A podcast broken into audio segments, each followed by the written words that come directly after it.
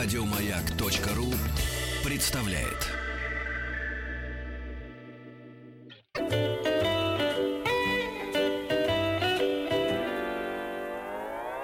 Родительский час.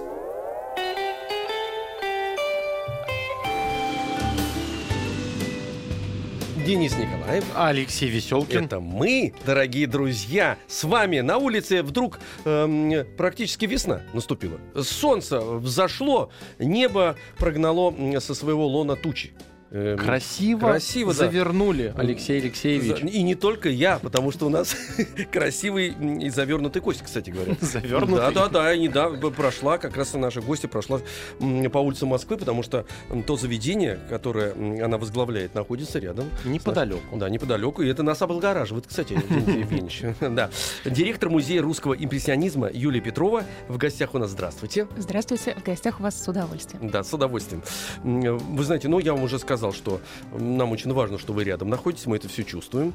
Вот, про- проезжая мимо вашего прекрасного заведения и здания замечательного, а, вот, вспоминается, об- об- о прекрасном начинаешь вспоминать. Но тема у нас сегодня такая, значит, твор- творческая образовательная, творческие образовательные программы для детей, и как приобщить детей к прекрасному, потому что э, детей вообще, так сказать, надо как-то особенно эм, приобщать, и к знаниям тоже. И педагоги говорят, что лучше, конечно, это через какие-то игры делать, там, предположим, да.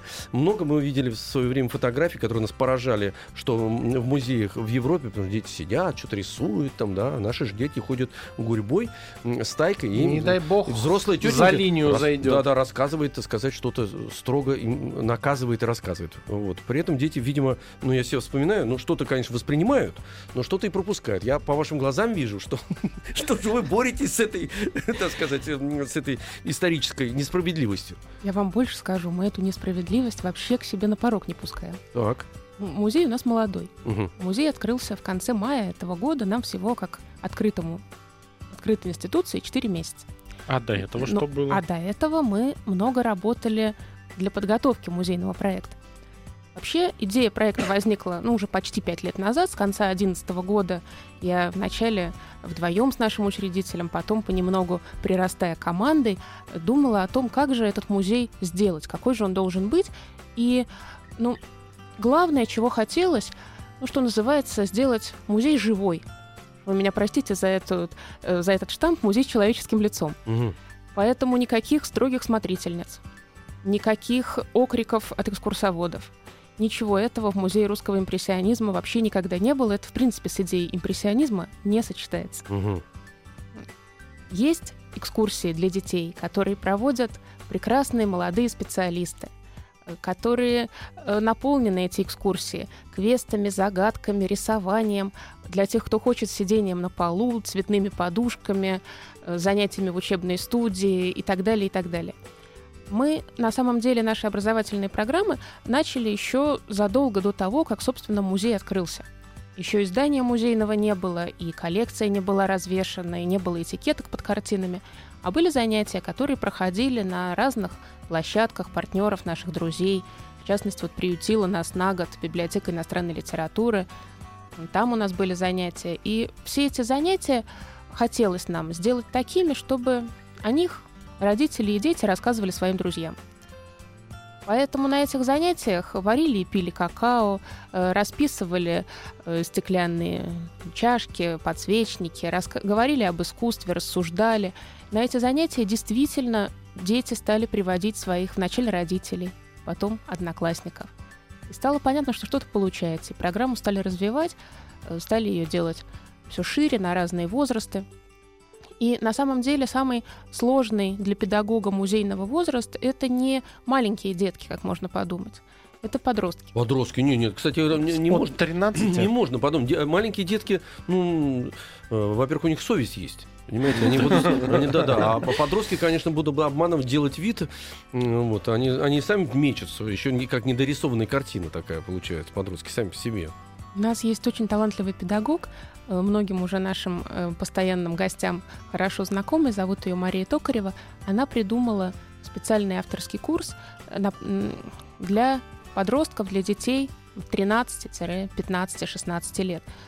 И на этом курсе она каким-то чудом, для меня это абсолютная магия, ухитряется вот с этими сложными детьми, с детьми, у которых в душе круговорот и вихрь, и которым, казалось бы, не до искусства совсем, говорить о том, почему это сделано так, зачем, как смотреть, как остановиться около картины, что в ней можно увидеть. И та воистину магия, которая на этих занятиях происходит, она меня поражает каждый раз. И туда, кстати, родители тоже приходят, потому что в ходе этих занятий, в ходе тех самых разговоров со своими детьми не о школах, оценках, успеваемости, поведении и всем остальном, и знаете, что-то открывается такое правильное, семейное. Мы вообще стараемся делать семейные занятия. Сама знаю по себе, родители очень мало времени проводят с детьми, к сожалению, если делают в своей жизни что-то еще. Да, и все меньше и меньше, потому что они востребованы, и считается, что надо быстрее все успеть, а потом уже и дети попадают в руки, кстати, бабушкам и дедушкам. Ну, вот, они или узурпируют ну, своей властью, так сказать, компенсируя, или наоборот распускают детей беспредельно, э, любя их, не, не, вспоминая, что они что-то не успели дать своим детям. А вот скажите, смотрите, значит, если спектр у вас детей разный, там маленькие, э, э, значит, специалисты же как-то должны быть эм, заточены под них. Э, у, у, узкие специалисты, или вы выбираете людей, которые обладают даром общения с, со всеми возрастами и аудиториями? Я думаю, что если этот талант общения с ребенком у человека есть, он найдет общий то язык. он найдет общий язык и с начальной школой, и со угу. средней школой. Конечно, есть нюансы. Например, э, какие-то педагоги э, хотят работать и чувствуют, что у них лучше всего получается работать с дошкольниками и тянутся к этому. А другие говорят, нет, вот давайте я со старшими, а маленькие, вот совсем маленьких, ну не могу, ну вот не знаю, как с ними говорить. Ну так в, этот, в этой ситуации, конечно, музей не мучает ни своих сотрудников, ни детей. Нет, иди работай. Ну, Возьми маленьких детей и неси им искусство. Я предполагаю, что в ряде ситуаций, наверное, Такое бывает. бывает где-то и так. Ну, нет другого педагога, ну иди ты. Как сможешь, так и сможешь. А, вы, а вы что, в школе этого не видели? А, ну, мы, мы не помним уже. Мы и слышали, и чувствовали это. Да? Да. Нет, а вот скажите, смотрите, какая вещь получается, что вы сказали, что и у нас сама форма э, проведения э, этих э, уроков такая свободная, разная, как бы антиакадемическая. Ну, такой провокационный, в общем-то, вопрос. Вы говорите, и эту, эту культуру свободных форм должна нести там типа молодежь. А вот человек, обладающий каким-то потрясающим опытом, да, ну, достаточно консервативный, он может найти, потому что это тоже интересный опыт общения с молодой аудиторией в молодом пространстве, в современном, да, э, а человек, так сказать, ну, такой закалки классической, академической, его можно адаптировать вот в ваших программах? Как известно... Его исправить. Как известно, чтобы поменять лампочку, нужен всего один психолог, но лампочка должна быть готова меняться. Конечно, если человек э, обладает ну, я уверена, что музейные специалисты, проработавшие в музейной педагогике всю жизнь, обладают бесценным, глобальным, очень важным для нас опытом. И угу. если они готовы говорить с детьми так, чтобы дети это слушали, так, чтобы дет- детям было интересно, так, чтобы на занятии э, шло обсуждение того, что они видят, а не просто э, в лекционном э, формате обучения, то, конечно, мы работаем мы с этими педагогами тоже. Да вообще нет никакой границы возрастной там или э, границы предыдущего опыта. Нет такого критерия. Угу. Понимаю вас. Вы так на меня вопросительно посмотрели. А, скажите, а вот, например, эм, вообще зачем... Вот такой мир наш, э, он, в принципе, считается, что он достаточно прагматичный. И, может быть, лучше маленьких и всяких, и средненьких готовить, э, просто выживать в этом мире, да? И вот они должны мыслить эм, стереотипно на уровне, знаешь, поставил галочку или клеточку, в клеточке, или там плюсик какой-то, этого достаточно. Вы каким-то другим путем идете. А вообще нужно это делать или нет? Ну вот так вот такое творческое развитие. Зачем ему нужно ребенку-то это творчески развиваться? Ну. Родители просто говорят: ты получи профессию. Получи профессию. А вот это вот все, знаете, это стихи, театры. Зачем это нужно? Вы меня сейчас прям в тупик поставили. Да вот, Мы сейчас так давайте я, будем... так я тоже в тупике, понимаете? Я вот так вот. Я-то, я-то, кстати говоря, на вашей э, позиции. Я тоже. Э, я вам так скажу. Да. Э, буквально сама нахожусь в той же ситуации. Вот у меня ребенок. Так. На какие кружки я должна его записать? Да, Изучать английский язык с трех лет, или ходить в бассейн, или заниматься математикой, Или, может быть, танцы и музыка, а музыкальная школа — это 3-4 раза в неделю, и уже ни на что другое времени не останется. Как расставить приоритеты? Как выбрать для своего малыша то, что ему в жизни важно? А может быть, народные инструменты? А может быть, рисование? А может быть, сходить раз в неделю в музей и вместе провести время на экспозиции, обсудить, посмотреть, посмотреть, как ребенок твой реагирует, как ты сам реагируешь, сможешь ли ты объяснить ребенку то, что он не понял. Вот он очень сложный вопрос.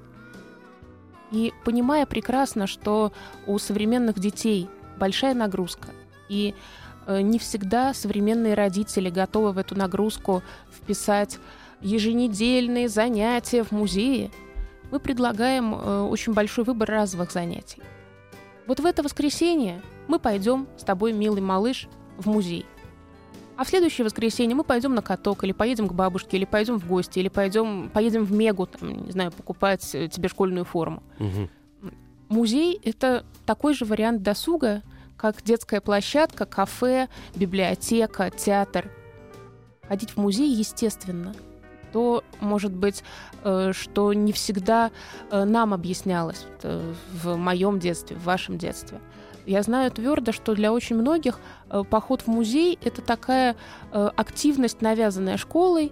Детей собирают на экскурсию и волокут через всю Москву на экскурсию по школьной программе. Товарищи, ну, грустно и скучно. Не а надо. у нас пауза. Да, давайте с восклицательным знаком. У нас пауза. Вот, вот.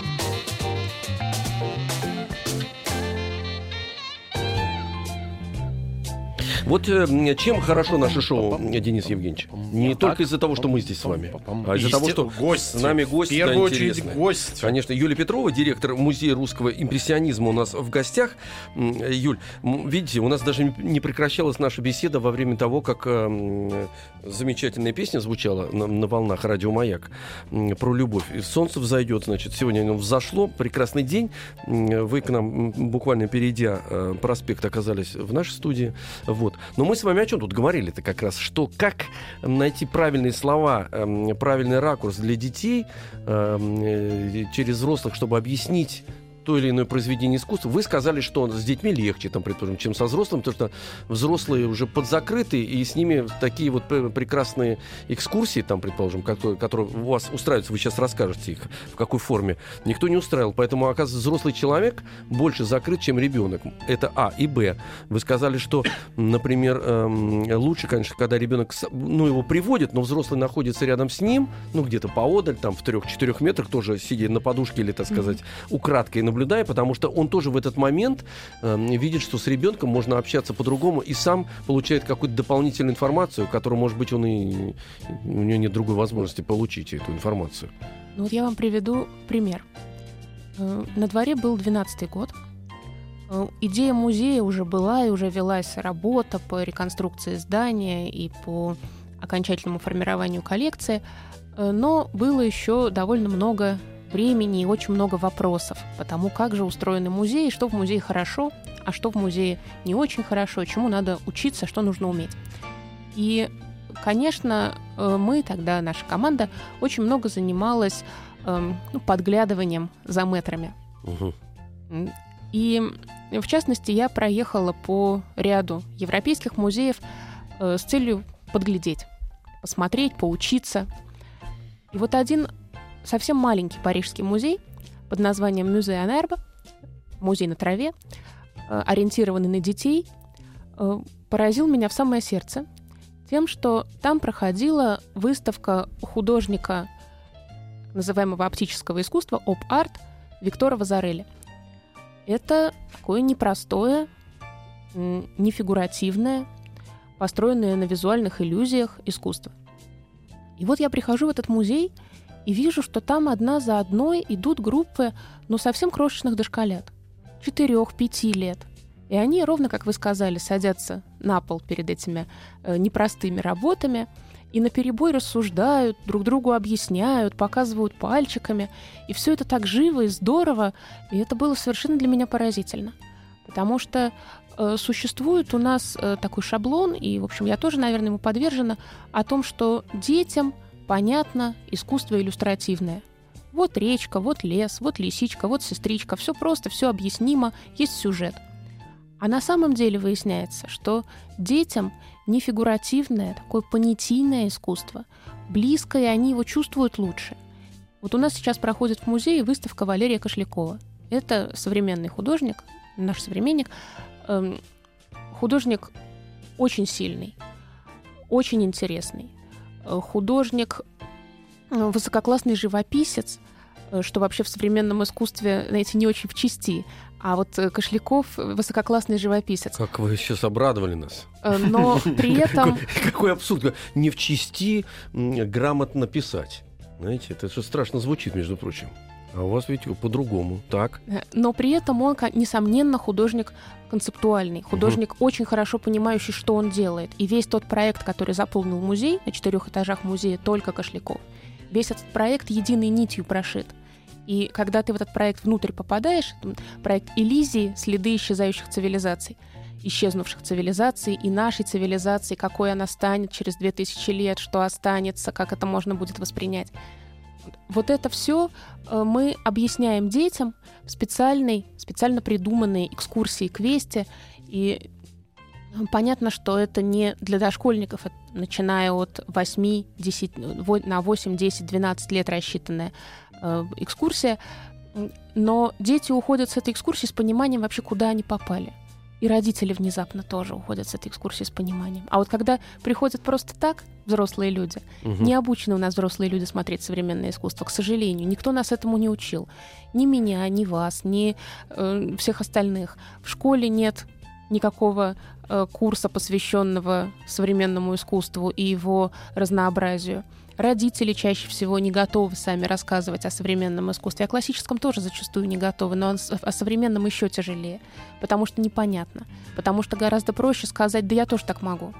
Хотя в большинстве случаев ты так не ну, можешь. Ну, вы знаете, в этом есть доля справедливости, когда я тоже так могу, потому что иногда существует параллельно с современным искусством произведения, так называемые, которые востребованы, да, и они спекулируют э, на, э, э, значит, на незнании как раз, да, что это современное, и в, в частности его продают, потому что просто, ну, это его раскручивает. Его проще раскрутить, когда ты пользуешься тем, что человек не, не очень хорошо это понимает. Потому что это тоже проблема, кстати говоря. Поэтому просто очень важно, что вы являетесь проводником между искусством и как бы искусством, понимаете, как бы имитацией. Это тоже важно. Потому что сосна есть сосна, с другой стороны.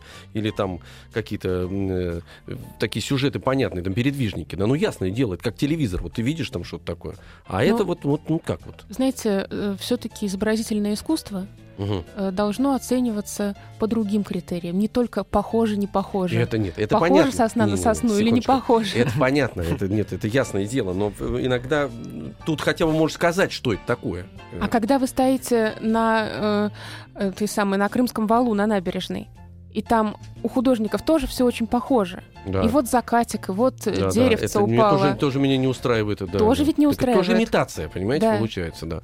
Ну, Но мы вот сейчас... Хотя да. вы так не можете. Хотя нельзя сказать, я тоже так могу. Нет, тут не скажу. Вот тут Но все равно об этом сейчас подумаем. У нас сейчас не имитация новостей, да, а серьезные новости, все, да. новости спорта. Сразу после Дело этого важное. вернемся. У нас в гостях директор музея русского импрессионизма Юрия Петрова. И мы э, говорим о том, как э, приобщить детей к прекрасному. А это очень важно. Поэтому оставайтесь с нами. После э, новостей вернемся. Хочу все знать.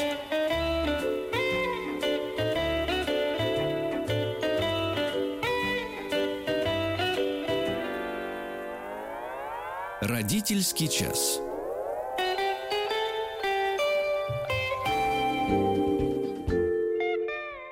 Директор музея русского импрессионизма Юлия Петрова у нас в гостях еще раз. Доброго вам дня уже.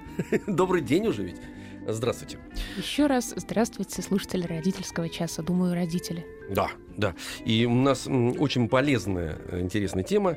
Творческие образовательные программы для детей. Как приобщить детей к прекрасному. Значит, мы тут пытаем Юлию. Выяснилось, что не только детей С детей, кстати, проще, как вот выяснилось. А вот родители сложнее. Но через детей тоже они должны воспринимать это искусство. Собственно говоря, это счастье, когда ребенок через родителей получает какую-то дополнительную информацию. Но, как вы сказали, э, опыта такого, в общем, с, с родителями, с нами, взрослыми, к сожалению, мы не обладаем запасом прочности. Но вы для этого и существуете, устраивая э, такие оригинальные программы, как вы сказали, в форме квеста, например? Ну, например, в форме квеста, хотя э, есть у нас и вполне традиционные курсы, и для взрослых, кстати, тоже, не только для детей. И взрослые курсы, как оказалось, пользуются популярностью, потому что, ну, уже люди интересуются узнать, что же вообще происходит в искусстве и классическом, и современном. У нас был, например, в июне э, курс, на мой взгляд, абсолютно потрясающий, эм, под названием «Импрессионизм не только Франция». Угу. Понятно, что название нашего музея, Музей русского импрессионизма, вызывает толки и споры, и до открытия нашего вызывало, э, и сейчас, конечно, они продолжаются. Что это за русский импрессионизм такой? Вообще существует он или его нет на вот свете? давайте об этом обязательно тоже поговорим, потому что импрессионизм, прежде всего, конечно, но ассоциации нас отправляют во Францию, Э, в основе своей, да, и такой сгусток был, да, огромное количество молодых людей, появившихся, да, и там вообще энергия Парижа того времени, да, и литературное, и, и э, кино в зачатках в разных формах, да вообще то, то съезжался народ очень интересный, вот, а, а вот рус, что значит русский импрессионизм, и мы говорим о современном импрессионизме, или у вас представлены картины? Совсем нет. Вот. Э, основная коллекция нашего музея, наша постоянная экспозиция – это работы художников рубежа 19-20 веков. Это э, Коровин, э, Серов, э, это, например, работа Кустодиева. Странно, да, Кустодиева да. не принято относить да. к импрессионистам, но та работа, которая у нас абсолютно импрессионистическая, и те, кто уже был в музее на постоянной экспозиции, наверняка с этим согласятся. Уникальная работа, одна из редких кустодиевских импрессионистических работ. Импрессионистические работы Петра Кончаловского – ну, не очень широко известный, но очень мною любимый художник Сергей Виноградов. Кстати, именно ему э, принадлежит заслуга существования коллекции Щукина и Морозова, он консультировал и того, и другого, дружил, объяснял, ездил вместе с ними в Париж. Многое и многое в этих знаменитых коллекциях приобреталось э, с легкой руки Сергея Виноградова, человека очень эрудированного, глубоко разбирающегося, с большим вкусом, и он сам был художником, то есть в первую очередь он был художником. И да, он был импрессионистом, но он был русским. Угу. Так рождается феномен русского импрессионизма. Вы знаете, э, один из э, очень крупных отечественных искусствоведов, Владимир Алексеевич Леняшин, э, ведущий научный сотрудник Русского музея в Петербурге, некоторое время назад он был, занимал пост директора Русского музея, он очень поддерживает нашу, на, наши планы и нашу идею русского импрессионизма. И он мне привел такой замечательный, на мой взгляд, пример. Сказал, ну, от того, что закон всемирного тяготения от, открыт Исааком Ньютоном – он не стал английским законом. Он действует по всей земле. Точно так же и импрессионизм. Несмотря на то, что первые импрессионистические работы были созданы во Франции, это не делает из импрессионизма, из работы художника тонкой, со светом, с колоритом, с пространством, с, с воздушной средой, это не делает никакого французского эксклюзива. Импрессионизм, как естественная стадия развития изобразительного искусства, э, существовал и во Франции, и в Великобритании, и в Испании, прекрасный художник Хакин Сарола, и в Италии, и в Германии, и в Соединенных Штатах, и, конечно, в России. И не надо думать, что русские художники копировали французов, они подчас вообще о них не знали. Тот же самый Константин Коровин, такое, наверное, имя э, наиболее ассоциирующееся с русским импрессионизмом, первое, которое возникает в сознании при сочетании, э, словосочетании русский импрессионизм. Константин Коровин начал эти вот формальные живописные поиски, формальные, то есть поиски в форме, не в содержании, да. как у передвижников, а в поиске формы живописной. Он начал их вообще ничего не зная ни о каких импрессионистах. И когда его педагог в училище, Московском училище живописи, вояния и изотчества Василий Дмитриевич Поленов спрашивал его, а вы молодой человек-импрессионист, вы знаете их? Ничего не мог Поленову ответить. Он во Франции на тот момент не был. Работы импрессионистические в Россию не приезжали ну, на тот момент. Что его ругают, И очень сильно а испугался, если родители узнают, что, он что он импрессионист. Да, а вы, молодой человек, импрессионист. Господи, как после этого жить? Ну, есть ведь э, еще один прекрасный угу. исторический анекдот, опять же, в воспоминаниях э, Коровина описанный. Э, художник Николай Клод, один из э, династий художественных Клодов, работал с Коровиным очень много, что называется, на театре. Они делали э, декорации, костюмы, эскизы Э, театральных постав... эскизы театрального оформления. Многие афиши. художники, кстати, простите, что я вас перебиваю, это просто очень важно для того времени. Очень многие выдающиеся мастера проходили через театр, потому что вот эти большие формы, а кого привлекать? Абсолютно, говоря, конечно. Да. Но и главное, театр-то был какой выдающийся. Yeah. Мамонтовская опера, Большой, э, Мариинский театр. Ну... Там же работал в это время и Мирхольд в Мариинском конечно, театре, да, да, вот эти это большие формы. Э, расцвет, золотой век uh-huh. русского театра. И, конечно, наши прекрасные живописцы, такие как Головин, Коровин и в том числе Клод тоже работали в театре. Так вот, э, Николай Клод, он, кстати, жаловался, что Коровин его эксплуатирует, что Коровин ему в совместной работе поручает эм, черновое, там, берег моря написать или лодку, а сам себе, значит, берет интересные костюмы, там, главных героев. Он э, жаловался, что Коровин его эксплуатирует. Он спрашивал Коровина, скажи мне, Костенька, за что же нас импрессионистами бронят? А Коровин ему отвечал, ну что ты обижаешься? Ведь если о французах, так хорошо же пишут черти. Это такой прекрасный очень, на мой взгляд, милый э, исторический анекдот. В воспоминаниях своих Коровин приводит. Он ведь помимо того, что был блестящим живописцем, э, он в эмиграции стал еще и э, блестящим писателем и создал замечательные совершенно мемуары о своей жизни в России. Они так и называются «То было давно, там, в России». О встречах с коллекционерами, художниками, э, с художественной средой, в том числе с театральной художественной средой. Страшно интересный у него замечательный, фантастически красивый, легкий язык.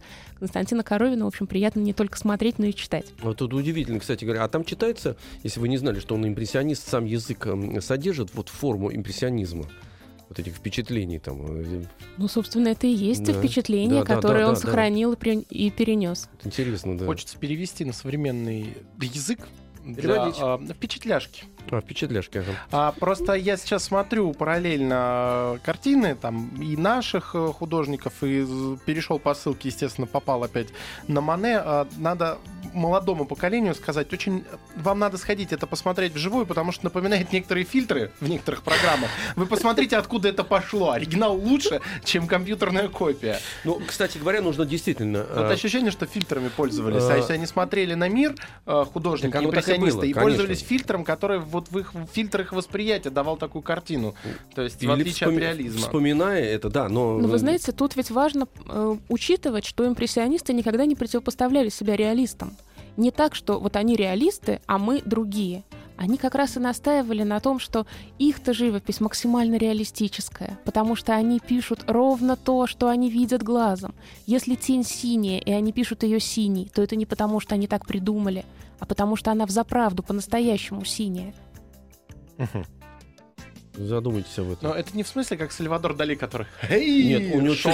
Не, не, ну, не, ну, у, него придуманный мир, кстати говоря, да. Он тоже так, он художник, он так видит, но имеется в виду, что он, такой он, придумал. Там по-другому совсем, так сказать. Он это делал, он это придумал, он придумал свою жизнь, придумал полностью. Шоумен. Э, э, абсолютно, да, так сказать. Э, а здесь удивительные вещи, импрессионистические, но а, у французов много того из, собственно говоря, конкретной жизни, как вы сейчас сказали, жизни жизненные, так сказать, такие вот прям отпечатки. А вот русский импрессионизм, он все-таки чем-то отличается. Ну, знаете, как вот музыка тоже. Появилась опера в Италии, да, потом она шагнула во весь мир, и, и дифференцировать уже трудно. И огромное количество мастеров наших, потрясающих эм, э, композиторов. А вот все-таки русский импрессионизм, там есть что-то такое, э, чего нету нигде? Или... Я думаю, так же, как «Жизнь царя» отличается mm. от «Тоски». Да.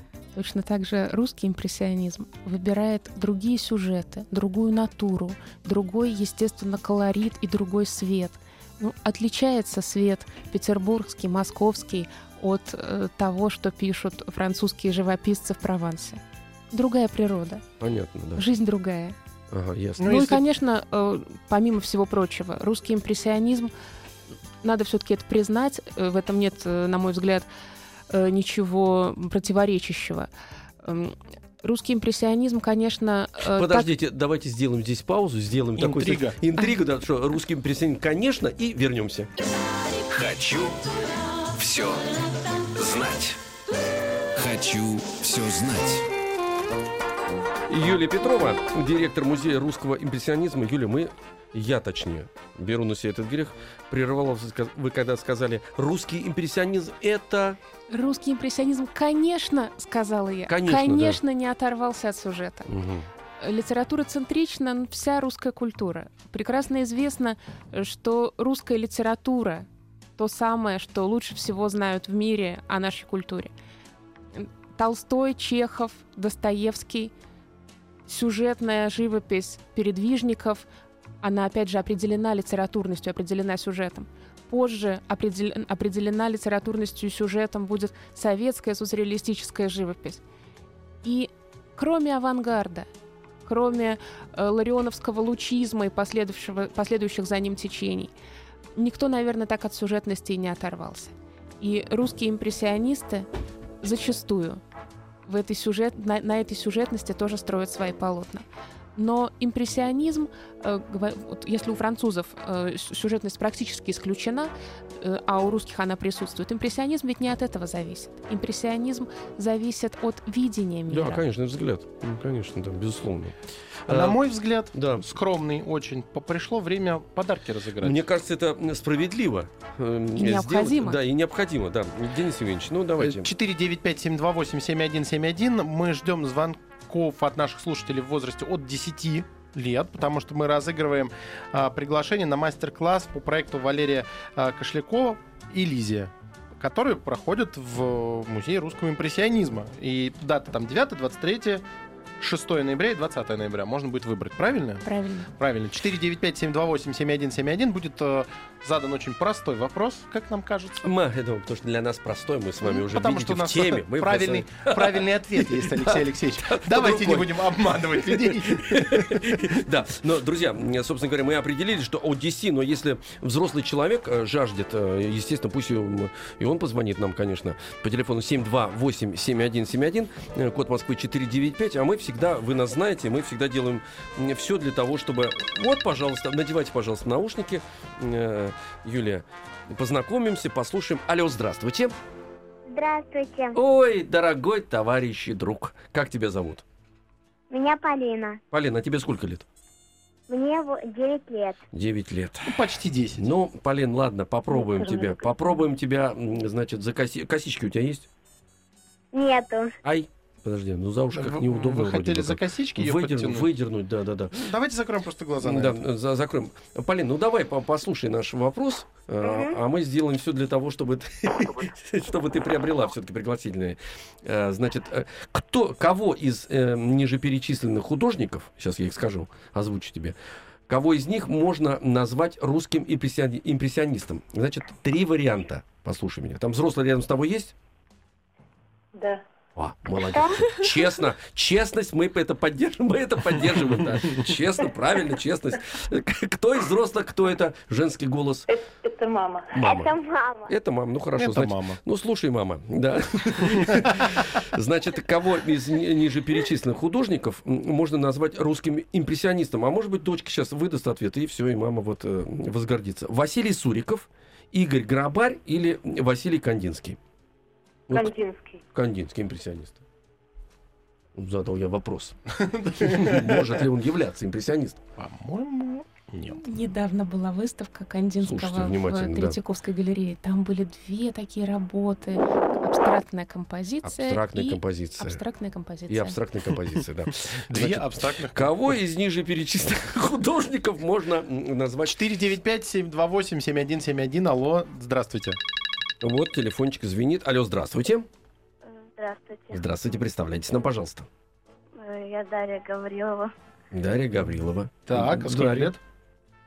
Дарья, а вы взрослый человек или... или... Нет, я, мне 12 лет. О, а, отлично, ну, прямо все, в точку. Итак, Хорошо, э, Дарья Гаврилова. повторяем тебе вопрос. Значит, э, Даш, кого из ниже перечисленных художников можно назвать русским импрессионистом? Василий Суриков, Игорь Грабарь, Василий Кандинский.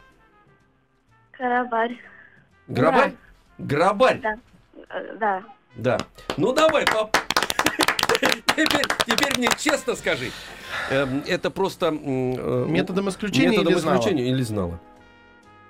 Нет, мне бабуля помогла. А, бабуля, помогла. Бабуля. А, бабуля отдельный здоровье. Бабуля. Дарья, берите бабулю с собой. Вот, да. вот, кстати говоря, да. А, Дарья, Это справедливо. получаете билеты на мастер-класс по проекту Валерия Кошлякова и Лизия, которые проходят э, в русском в музее русского импрессионизма на Ленинградском проспекте, дом 15, строение 11. Дом 15, да. строение 11. Дом великолепный, э, замечательная архитектура, вечером подсвечен. А метро какое ближайшее? Давайте прорекламируем Белорусское. Белорусское. Белорусское. Я, Вы знаете, да? из уст. Хорошо, да. А из моих уст, ребята, сейчас прозвучит неприятное известие. к нам пришел Ружеников, я его ревизор. Да, но я в хорошем смысле он пришел, в том смысле, что он уже дышит к нам в затылок. Вот, и мы должны нашу беседу, Юль, значит, закончить. Вот, э, я думаю, что мы очень важное дело сегодня сделали. Мы с Денисом Евгеньевичем к вам обязательно придем. Приходите в музей, поболтаем еще. Вот, поболтаем, поболтаем, да, в музее, поболтаем, попьем кофейку, на подушках посидим. Юля нам все расскажет. Может, все-таки картины посмотрим? Послушайте, вы идите смотреть картины, вы их не видели никогда. Я закончил э, художественное, значит, заведение, поэтому я в курсе.